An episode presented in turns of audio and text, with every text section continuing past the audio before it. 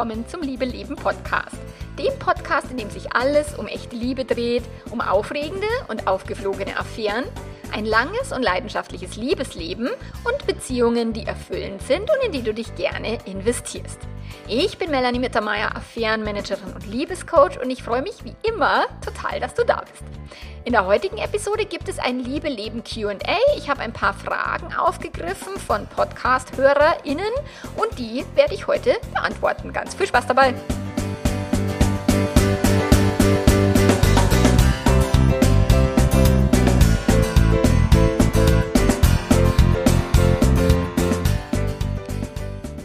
Ich suche tatsächlich immer wieder nach ähm, neuen interessanten Themen für den Podcast. Und so hat die Fragestellerin auch geschrieben, du fragst doch immer nach neuen interessanten Themen für den Podcast. Und sie fragt, wie verhält man sich, wenn der Partner krank ist? Er hat Depressionen, sich nicht behandeln lassen will und mit allen Möglichkeiten der Kommunikation nicht erreichbar ist. So, sie kann ähm, ihre Probleme so durch Reflexion und Selbstcoaching mit sich selbst lösen und daran arbeitet sie auch schon seit zwei Jahren und hat auch schon viele Dinge umgesetzt aus dem Podcast und so, das hat ihr schon sehr geholfen. Aber, und jetzt kommt das Aber, wenn dann der Partner sich halt nach 18 wunderschönen Jahren verändert, also verändert und nach drei Jahren Arbeit und Geduld ihrerseits sich halt nichts an der Situation ändert, sie fühlt sich jetzt halt ziemlich hilflos, logischerweise. So, sie liebt ihren Mann, und also beziehungsweise die Vorstellung, wie er früher halt mal war. Sie steht ihm bei, geht aber an der Situation bald selbst zugrunde. So, und sie hat das Gefühl, dass sie ihren Mann aufgrund der Krankheit nicht verlassen will, findet aber keinen Lösungsweg. So, und darauf möchte ich jetzt mal eingehen.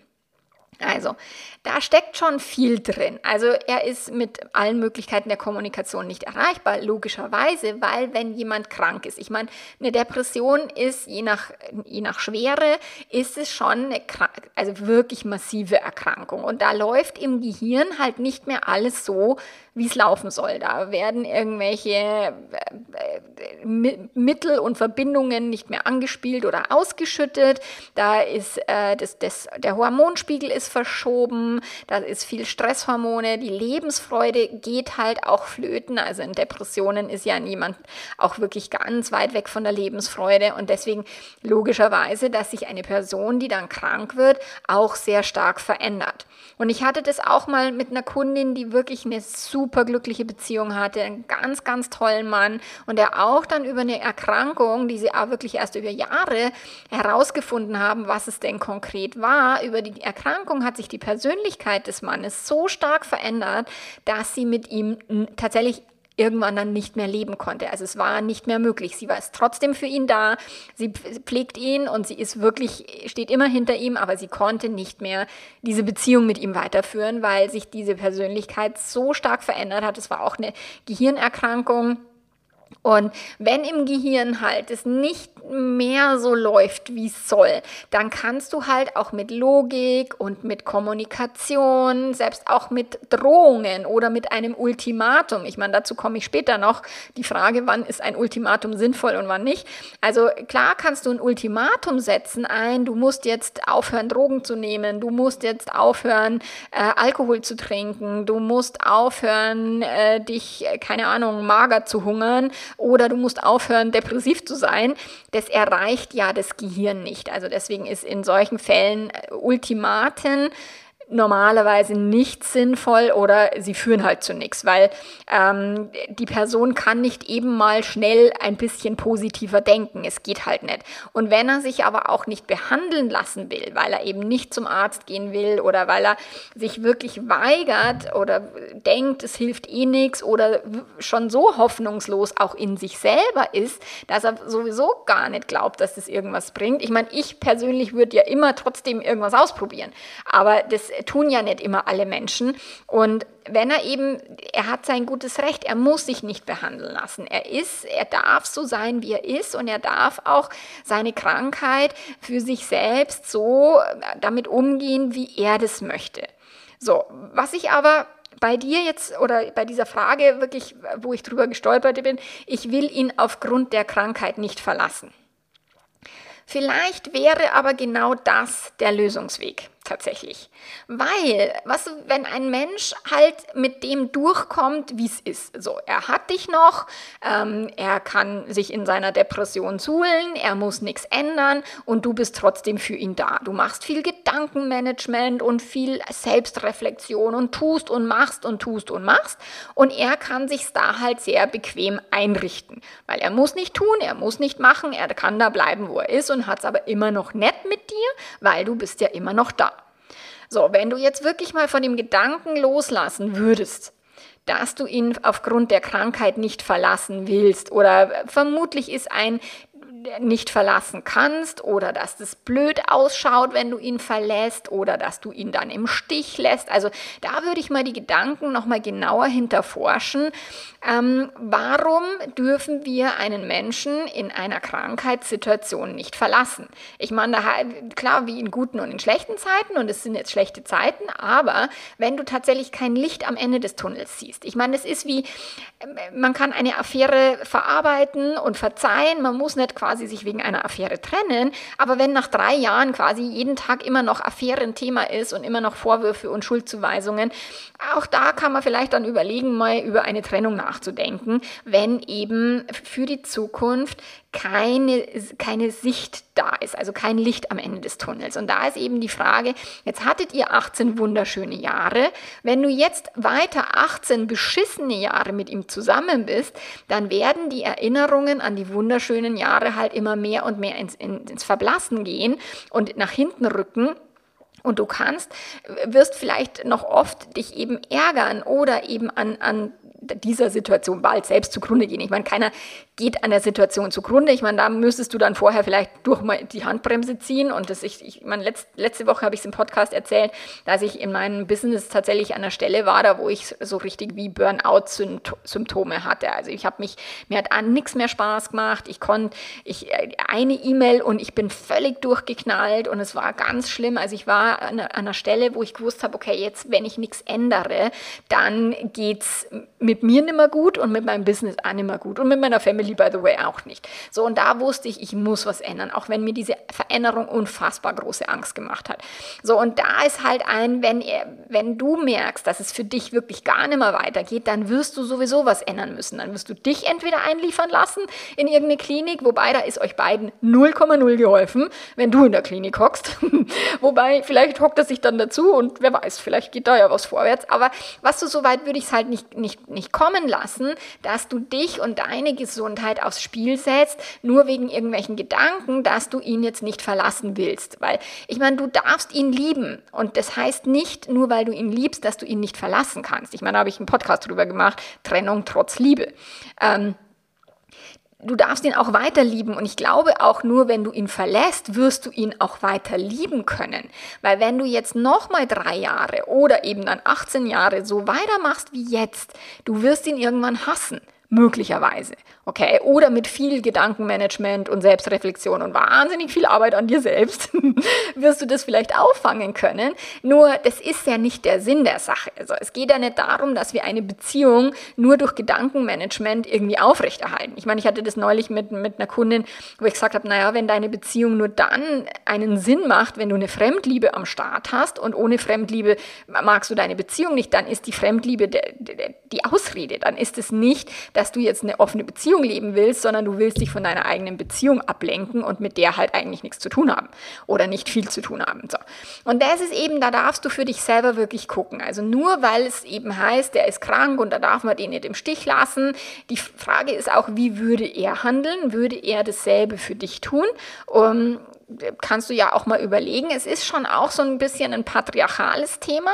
Und da hatte ich auch tatsächlich eine Paarberatungskollegin aus, aus äh, Amerika, die da mal auch wirklich so ein, ja, soll ich, also so einen Satz reingeschmissen hat ins Internet, der sehr provokant war, wo sie gesagt hat, naja, wenn die ganzen Frauen immer mit Selbstcoaching und, und Gedankenmanagement ihre Beziehungen verbessern und quasi für den Mann mit an der Beziehung arbeiten und die Männer nichts tun müssen, ist es immer noch eine scheiß patriarchale Struktur. Und ja, das stimmt.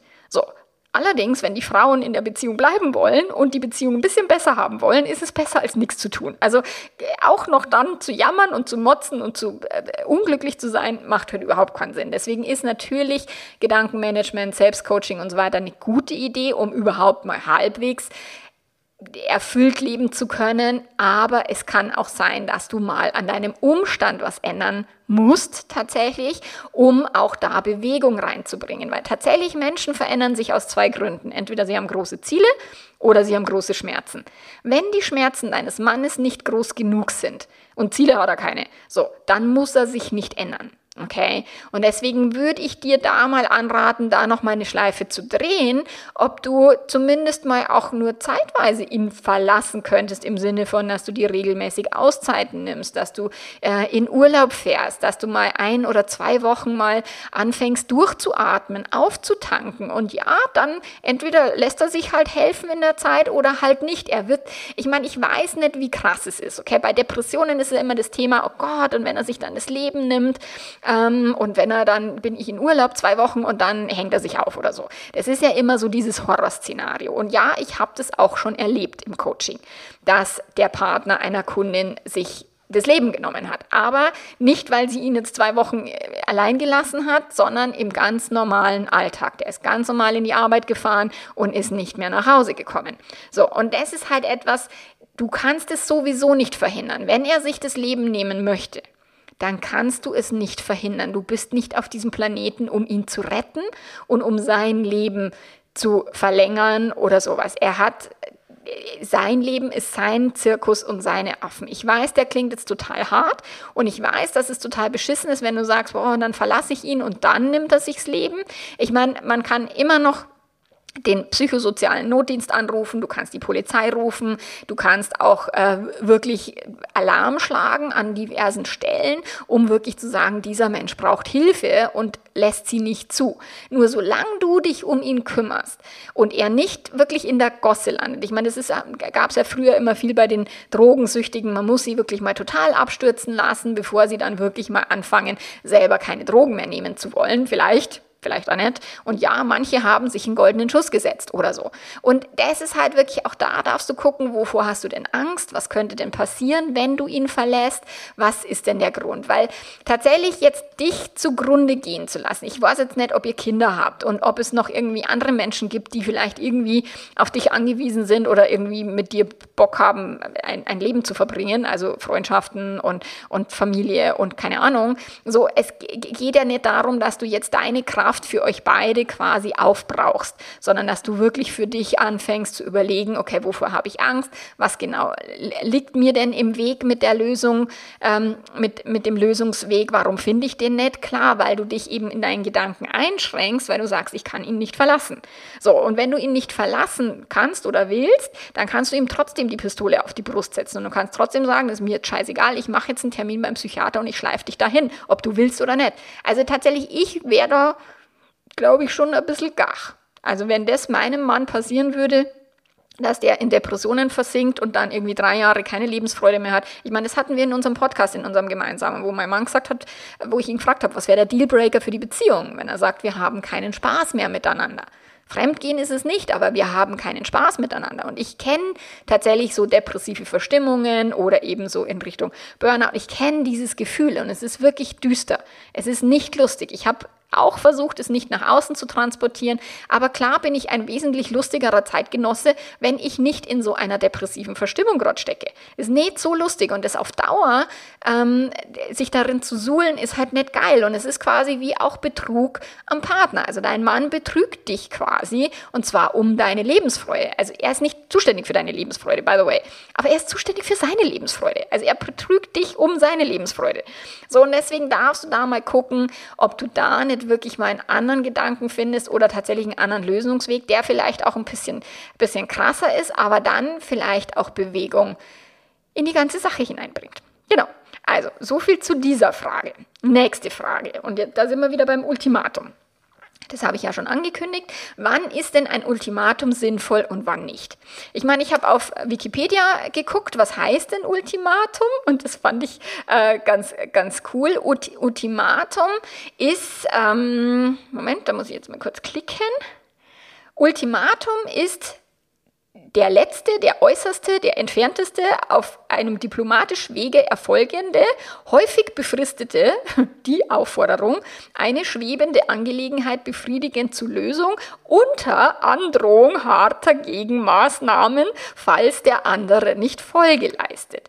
So, also tatsächlich ist ein Ultimatum etwas, es gibt ein gewisses Ziel, es muss irgendwas passieren. So, in meiner Arbeit ist es ein, er muss sich von seiner Frau trennen bis zum, bis vor Weihnachten, ansonsten bin ich weg. So, sagen Geliebte. Oder er muss sich entscheiden zwischen ihr und mir, also zwischen seiner Geliebten und seiner Partnerin, ansonsten beende ich die Beziehung. Oder sie muss jetzt endlich oder er muss endlich jetzt meine Affäre verzeihen und mir ein offenes Beziehungskonstrukt gestatten, sonst bin ich weg. So, also das sind die Ultimaten, die ich in meiner Arbeit häufig miterlebe und die ich so beobachte, sind keine Ultimaten. Es sind Drohungen. Und im aller, allermeisten Falle sind es leere Drohungen. Das ist ein, ich möchte durch eine massive Drohung, eine Androhung von irgendwas, äh, einer harten, einer harten Strafe, möchte ich erzwingen, dass du das tust, was ich will. So, und damit ist das Ultimatum für den Arsch. Weil es nicht funktioniert. Also Klar würde es funktionieren, wenn die Geliebte sagt, okay, wenn du dich bis vor Weihnachten nicht getrennt hast von deiner Frau, dann beende ich unsere Affäre. Würde sie das tun, dann würde sie vor Weihnachten die Affäre beenden. Weil, dass er sich trennt, in den wenigsten Fällen wird das passieren. Okay? So, dann beendet sie die Affäre, dann ist er ganz im Liebeskummer und dann wird er wieder über sie kämpfen, um sie kämpfen und also wenn sie es überhaupt beendet. Und dann passiert halt, dass sie sich doch wieder erweichen lässt und dass sie den doch so toll findet und dann von den eigenen Ansprüchen wie abrückt, um dann irgendwann wieder so an den Arsch zu kommen, also an den, an den Rand des Wahnsinns, um dann wieder ein neues Ultimatum zu formulieren. Aber äh, ganz ehrlich, ab dem zweiten Ultimatum ist es völlig für den Arsch, weil da wirst du schon unglaubwürdig und wenn du es dann beim zweiten Mal auch nicht konsequent durchziehst, dann ist das Ultimatum, dann kannst du noch 27 andere Ultimaten stellen, es wird nichts passieren. Vor allen Dingen auch, wenn man sagt, du musst dich jetzt zwischen mir und der Geliebten entscheiden, weißt du, die Entscheidung kannst du vielleicht erzwingen, aber du kannst nicht erzwingen, dass der andere Mensch oder die andere Person dann nicht mehr an die oder den Affärenpartner denkt oder dass die Gefühle für die Affäre dann zu Ende sind. Das ist, kann kein Ultimatum der Welt erreichen, okay? Das ist das, was ich auch oft erlebe, dass die Menschen dann wollen, dass dann automatisch auch die Gefühle beendet sind. Er hat sich jetzt entschieden, jetzt müssen auch die Gefühle quasi danach ziehen. Ist den Gefühlen scheißegal. Gefühle halten sich null an irgendwelche Ultimaten. Und trotzdem aber, was ich, wann ich ein Ultimatum für sinnvoll halte, ist, wenn du es für dich selber setzt. Dass du wirklich für dich selber setzt, so ein, hatten wir neulich im Membership, ich bin so unsicher, ob sich mein Mann immer noch mit seiner Affäre trifft und ich weiß nicht so recht, will ich die Beziehung noch oder will ich sie nicht. Ja, eigentlich habe ich mich ja schon entschieden, uns eine Chance zu geben, aber, aber, aber, dann bin ich wieder so unsicher. So, und da sage ich dann, okay, stell dir doch mal selber ein Ultimatum. Also ein Ultimatum im Sinne von, ich entscheide mich jetzt für die Beziehung, Punkt, Ende aus und werde nicht mehr zweifeln und zwar bis Ostern. Das, und an Ostern kannst du dir dann neu überlegen oder bis Weihnachten oder wann auch immer der Zeitpunkt ist. Das ist ja ein Ultimatum, hat ja immer ein festgesetztes Datum und nach diesem Datum muss eine Konsequenz folgen. So, folgt diese Konsequenz nicht, war es kein Ultimatum, sondern eine leere Drohung. So, und die Konsequenz, die aus einem Ultimatum folgen muss, ist ja auch wie bei einem Thema, bei dem Thema Grenzen setzen, wobei das Thema Grenzen setzen davon sehr stark abweicht, weil da geht es ja wirklich um liebevoll Grenzen zu setzen. Ein, okay, wenn du nicht wirklich dich entscheiden kannst für mich oder für die andere Person und wir in einem Schwebezustand hängen bleiben, dann werde ich bis zum bis zu Weihnachten entscheiden, für mich eine klare Trennung auszusprechen, weil ich mich selbst auch liebe und dann werde ich die Beziehung verlassen. Und zwar nicht, um die andere Person zu erpressen. Du gibst der anderen Person nochmal die Möglichkeit zu sagen, okay, will ich vielleicht jetzt doch was anderes, aber letzten Endes tust du es für dich und eine liebevolle Grenze setzt du immer mit dem eigenen Verhalten. Deswegen ist eben ein Ultimatum, ist geht immer in die Erpressungsgeschichte. Du willst etwas erpressen von einer anderen Person, die das vielleicht nicht leisten kann oder nicht leisten möchte. Und deswegen halte ich davon nichts, weil auch wenn du es erpresst, ich meine, wie gut wird denn danach die Beziehung? Wenn du jetzt erpresst, dass er seine Frau verlässt und er dann auch vielleicht keinen Liebeskummer haben darf und nicht trauern darf und dann den Ehering ablegen muss und keine Ahnung, so, ähm, wie wie gut wird dann die Beziehung danach? Weil das kann halt dann sein, dass die, der, die erpresste Person dann angepisst ist und, und sich unterschwelliger Groll festsetzt, der sich dann auch nicht wieder loslöst. So, und deswegen ist eben Ultimatum, Erpressung, halte ich in Beziehungsthemen für nicht so geil. Ich meine, und, und selbst auf politischer Ebene, ich meine, wenn die jetzt dem Putin irgendein Ultimatum stellen würden, ich meine, das wird ja nicht funktionieren. Okay, ich meine, klar sagen sie, wenn er irgendwie eine Atombombe schmeißt, schmeißen sie eine zurück, aber lustig wird das nicht. So, von dem her ist halt ähm, Ultimaten stellen für dich selbst aus einer Liebe heraus zu dir selbst, dass du sagst, ich gebe mir jetzt Zeit bis zum Tag XYZ und wenn bis dahin in meiner Beziehung keine Veränderung eingetreten ist, mein Mann keine Therapie macht wegen seinen Depressionen oder ähm, der Partner den Kontakt zur Affäre abgebrochen hat oder oder oder oder die Partnerin verlassen, dann werde ich mich gut um mich selbst kümmern und dann werde ich mein eigenes Leben leben. So, es ist immer, Ultimaten entstehen auch, finde ich, ganz viel aus dem Thema emotionale Abhängigkeit heraus, dass wir eben unbedingt glauben, die andere Person dazu bewegen zu müssen, das zu tun, was wir wollen, damit wir uns glücklich fühlen können. Damit du happy bist, deswegen stellst du einer anderen Person das Ultimatum. Du musst bis zum Weihnachten, zu Silvester das Rauchen aufhören, weil sonst vögel ich nie wieder mit dir. Ich meine, kannst du machen, wenn du die Konsequenz wirklich durchziehst und wenn du sagst, ich mag meine Gründe und ich mag das dann auch wirklich so leben, dann kannst du das auch androhen und dann kannst du das auch tun, aber eben nicht um das Verhalten der anderen Person zu erpressen, sondern dass du sagst, okay, das ist für mich die logische Konsequenz. Wenn du weiter rauchst, mein Mann hat damals gesagt, wenn du weiter, wenn du wieder zum Rauchen anfängst, dann vögeln wir halt nur von hinten. Fand ich eine blöde Konsequenz, wollte ich nicht und es hat mir tatsächlich geholfen, nicht wieder zum Rauchen anzufangen. Ähm, war für mich hilfreich. Und es war aber mehr aus dem Scherz gesagt. Er weiß es heute auch schon gar nicht mehr, dass er das mal jemals gesagt hat. Mir ist das total hängen geblieben. So, und es war liebevoll und es war wirklich zärtlich auch gemeint und er hätte das wahrscheinlich auch nicht so gemacht. Aber ich fand, er hat irgendwie recht, weil tatsächlich, ich meine, wenn man den Geruch nicht mag von jemandem, der raucht, dann ist irgendwie Doggy-Style einfach eine gute Idee. So, und da ist halt die Frage, ist denn die Konsequenz sinnvoll und ist die Konsequenz logisch?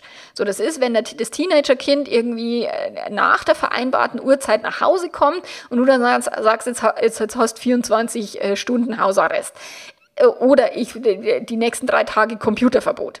Ich meine, ist es jetzt eine logische Konsequenz und macht es absolut Sinn, diese Ultimaten und diese Drohungen und Erpressungen da wirklich anzuwenden? Im menschlichen Miteinander machen sie es nie besser. Also sie machen Beziehungen nie besser. Deswegen würde ich von einem Ultimatum grundsätzlich immer abraten außer du bist wirklich klar in dem, was du willst und dass du sagst, okay, wenn bis zu dem und dem Zeitpunkt nichts passiert, dann mache ich XYZ. Du musst wirklich klar haben, was werde ich dann tun und was muss denn konkret bei der anderen Person auch passieren. Beispielsweise Therapie oder ein Termin beim Psychiater oder äh, eine Paarberatung. Ich rate das meinen Paaren schon zu sagen, du Schätzelein, wir haben jetzt zwei Möglichkeiten, wir gehen in die Paarberatung oder wir gehen auseinander. Das ist eine absolut legitime Wahlmöglichkeit. Wenn du das mit Liebe auch noch sagst und nicht mit einer Drohung, so ein, ja, das ist fünf nach zwölf und wenn wir jetzt nicht in die Paarberatung gehen, dann siehst du deine Kinder nie wieder, sondern wirklich zu sagen, hey, das und das sind die, die Möglichkeiten, die wir jetzt noch haben, aus meiner Sicht. Du kannst gerne an eigene Möglichkeiten mit reinschmeißen. So, was tun wir denn jetzt? Und wenn da nichts passiert, weil ich meine, für, für ein Leben mit einer Person brauchst du halt in gewissen Dingen die andere Person. Ich meine, wenn mein Mann, wenn ich jetzt sagen würde, ich vögel gar nicht mehr mit dir, dann würde der vielleicht mich nicht verlassen, zumindest hat er das so gesagt. Er würde sich halt dann irgendwelche Ausweichmöglichkeiten suchen. Aber das würde er definitiv tun. Er würde sich gut um seine eigene Sexualität kümmern. Und kann sein, dass er, wenn dann auch auf Dauer unzufrieden ist, dass er auch tatsächlich die Beziehung dann verlässt, wenn wir überhaupt gar keinen Sex mehr haben. Ähm, so who knows? Aber darum geht es eben, übernimm Verantwortung für dich und wenn du eben die andere Person zu bestimmten Dingen brauchst, wie Paarberatung oder Veränderung, Arbeit an der Beziehung, Arbeit an der eigenen Gesundheit oder sowas und du sagst, ich möchte da nicht zuschauen, wenn du dich eben ins Verderben säufst oder was auch immer und deswegen kümmere ich mich gut um mich und ich treffe dann meine eigenen Entscheidungen. So, und das ist was anderes als ein Ultimatum. Genau. Ich hoffe, das hilft jetzt und dann komme ich zur nächsten Frage. Okay, und da ging es um die Frage, ich habe eine Affäre mit meinem besten Freund. Was kann ich tun, dass die Freundschaft nicht zerbricht? Also wie erhält man die Freundschaft trotz Affäre? Ich meine, das ist schwierig und es hängt von verschiedenen Faktoren ab. So. Also grundsätzlich wäre es rein theoretisch möglich, mit allen Menschen dieser Welt eine Affäre anzufangen und sie, also wie erwachsene Menschen das tun, die fangen Affären an und sie dann auch wie erwachsene Menschen wieder beenden. So, da geht es jetzt wirklich um das Thema emotional erwachsen zu sein. Wie sehr mache ich die andere Person für mich, für mein Glück, für meine Verletzungen verantwortlich. Weil das hängt halt jetzt davon ab, ich meine, jetzt hast du die Affäre, dein bester Freund, ihr seid euch näher gekommen und jetzt vögelt ihr auch miteinander. Und ähm, es heißt ja immer so schön irgendwie, don't fuck the company oder so. Also klar, die, diese Sprüche haben schon auch ihren Wahrheitsgehalt, weil in der normalen Welt, also in der idealen Welt, wären alle Menschen emotional erwachsen und sie würden sich ähm, miteinander einlassen und auch wieder miteinander entspannt loslassen. So. Ähm, wenn das nicht mehr läuft, wenn es nicht funktioniert, wenn es aufgeflogen ist, was auch immer. So, also das hängt halt davon ab, wie emotional erwachsen alle an dieser Situation beteiligten Personen sind. Weil wenn jetzt du eine Beziehung hast und dein bester Freund eine Beziehung hat und ihr fliegt auf, so, dann sind vier Leute am Start, die irgendwie Drama haben. So, und je größer das Drama, desto wahrscheinlicher ist, dass irgendeine Person halt nicht emotional erwachsen reagiert, sondern eher in der emotionalen Kinderkacke und sagt, ihr müsst den Kontakt abbrechen, ansonsten Ultimatum, Drohung, Erpressung, was auch immer. So, oder dass einer von euch aus der Affäre heraus, einer will mehr und die andere Person nicht und die eine trennt sich und die andere tut's nicht, so, dass ihr dann angepisst seid, also einer von euch ist dann angepisst, so, auch dann wird's ein bisschen schwierig für die Freundschaft, weil dann halt erstmal Liebeskummer am Start ist, Enttäuschung, eine nicht erfüllte Erwartungshaltung, was auch immer. Und da darfst du dich halt selber erstmal gut reflektieren, weil du bist halt die einzige Person, die du in, in, unter deiner Kontrolle hast. Du kannst ja nicht für die anderen Leute alle mit mitdenken und mitsprechen, weil wie die reagieren und wie die vielleicht auch überreagieren, das liegt halt nicht in deinem Machtspektrum, okay? Dein Machtspektrum ist nur, wie gehe ich damit um? Und wenn du sagst, ich habe jetzt eine Affäre mit meinem besten Freund und egal was aus dieser Affäre wird, ich möchte weiterhin diese Freundschaft erhalten und ich werde mein eigenes Ego ins Eck stellen, ich werde meine Verletzungen selber managen, ich werde nicht ihm die Schuld geben, weil irgendwas nicht so läuft, wie ich das gerne hätte, so dann kannst du natürlich eine Affäre auch auf einem Erwachsenen ähm, Level wieder beenden. Ich hatte neulich tatsächlich eine Beratung mit jemandem, der mit einer Arbeitskollegin eine Affäre hatte und die beide so erwachsen waren, dass sie gesagt haben, egal wo es mit uns hinführt, wir werden trotzdem als Kollegen ein gutes Team sein. Wir werden uns zusammenreißen und professionell und gut miteinander weiterarbeiten, egal was aus uns beiden wird. Und den fand ich ziemlich cool. Ich meine, ob das dann in der Wirklichkeit genauso ausschaut, sei mal dahingestellt, aber das ist wirklich etwas, auch wenn man, es gibt viele Menschen und ich, ich meine, ich gehöre da auch ein bisschen dazu, die haben ein Unternehmen oder ein, ich habe jetzt ein kleines Unternehmen. Und ähm, wenn ich jetzt denke, ich müsste jemand einstellen, also ich habe einige Mitarbeiter, das sind freie Mitarbeiter und die können machen, was immer sie wollen. Und, und ähm, wenn ich aber jetzt einen festangestellten Mitarbeiter oder Mitarbeiterin hätte und da habe ich neulich in meinem Fotostudio, wo ich beim Fotoshooting war, habe ich mit denen gesprochen, weil die halt eine Mitarbeiterin, die hat gekündigt und es, es tut halt echt auch weh, wenn dann irgendwie jemand, den du gut, gut aufgebaut und gut Zeit investiert hast in jemanden und die Person kündigt dann, ist halt bitter. So, und da ist die Frage eben, wie erwachsen kann man damit umgehen und auch in Unternehmen kann man auch Kündigungssituationen wie erwachsene Menschen handeln, aber oftmals spielen halt dann die Emotionen nicht mit und da ist man dann angepisst und enttäuscht und dann hat man sich was anderes erhofft und erwartet. Und egal, ob es jetzt im, im, im beruflichen Kontext, wo wir ja meistens noch nicht ganz so emotional sind wie im privaten Kontext, ähm, egal in welchem Kontext, es geht immer darum, wie kannst du deine eigenen Emotionen handeln, wie sehr übernimmst du wirklich Verantwortung für dich, aber auch dann hast du eben nicht die anderen Leute mit am Start. Und wenn jetzt das auffliegt und dein Partner sagt, boah, eine, ein, ein Kontakt mit deinem besten Freund kommt überhaupt nicht in Frage, ansonsten bin ich weg. Oder ansonsten hat unsere Beziehung keine Chance oder was auch immer, also er dir ein Ultimatum stellt oder einen Erpressungsversuch macht, dann musst du halt überlegen, okay, was ist mir wichtiger? Ist mir die Freundschaft wichtiger oder ist mir die Beziehung wichtiger? Und du kannst die Beziehung retten und aufbauen und auch sagen, okay, dann liegt halt die Freundschaft mal zwei Jahre auf Eis. Vielleicht geht es ja in zwei Jahren dann wieder. Vielleicht aber auch nicht. So, und auch da ist wichtig, wenn du sagst, okay, ich würde am Ende vielleicht sogar die Freundschaft verlieren. Ja, auch das passiert und auch das kann passieren und auch damit darfst du dich auseinandersetzen, ähm, weil dein bester Freund und Affärenpartner kann auch vom Bus überfahren werden und auch dann hast du diese Person nicht mehr in deinem Leben. So, am Ende darfst du halt mit irgendwie allem rechnen, dass alles passieren kann, was passieren kann und für dich selber die, die Stärke haben, dass du sagst, ich komme halt emotional damit klar. Ich werde die, egal was passiert, dafür nutzen, emotional stärker zu werden, noch mehr Verantwortung für mich selbst zu übernehmen, emotionale Unabhängigkeit trainieren und so weiter. Weil es ist ja immer, was, du, was ist denn, was ist denn der, der Grund dahinter oder was ist denn die Frage dahinter? Dieses, wie erhalte ich die Freundschaft, Klammer auf, um meinen Schmerz zu vermeiden, den ich dann hätte, wenn ich meinen besten Freund verlieren würde. So, es geht ja immer um Gefühle.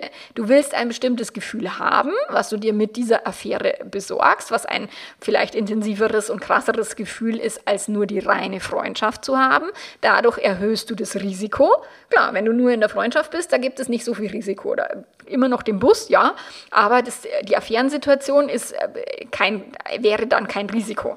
So, und damit erhöhst du das Risiko, erhöhst aber auch die Emotion und den Kick und es ist alles noch intensiver und cooler und, und gibt dir tolle, tolle Gefühle.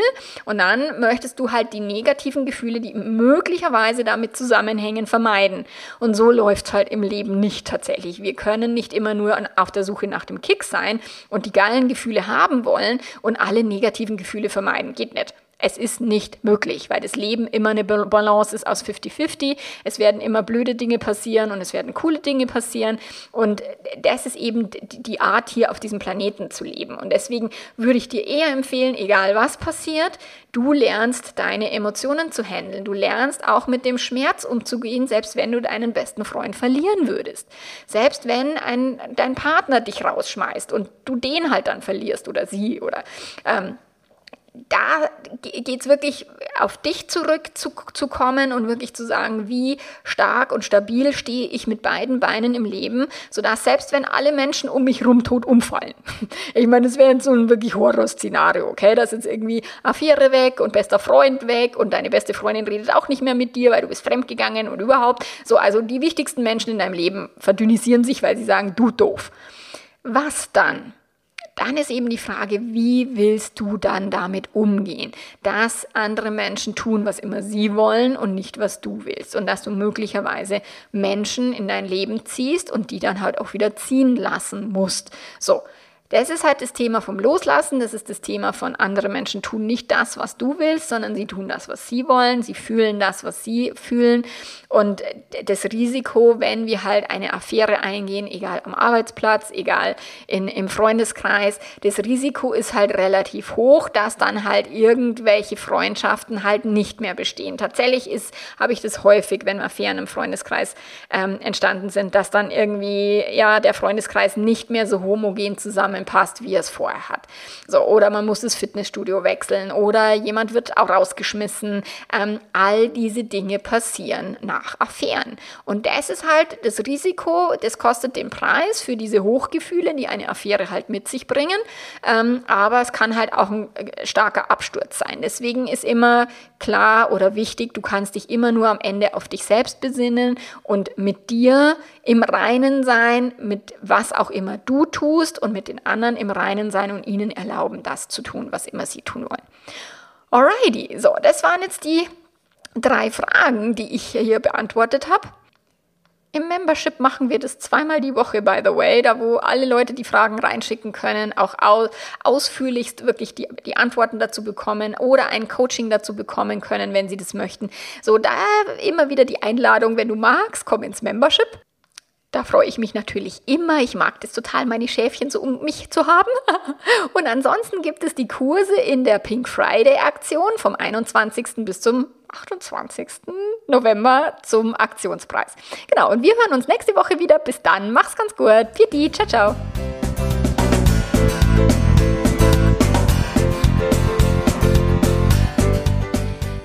Alle Angebote zur Pink Friday Week bekommst du als allererstes im Liebeletter. Ich hoffe, dass du den abonniert hast. Ansonsten husch husch, schnell abonnieren.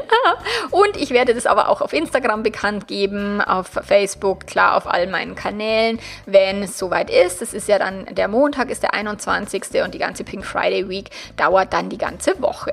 Genau. Und ähm, wenn du ins Membership kommen willst, die Infos findest du immer in den Show Notes. Und wenn du ein VIP-Coaching möchtest und persönlich mit mir arbeiten möchtest, auch da findest du die Infos in den Show Notes. Also bis dahin, mach's gut, Vierti, ciao, ciao.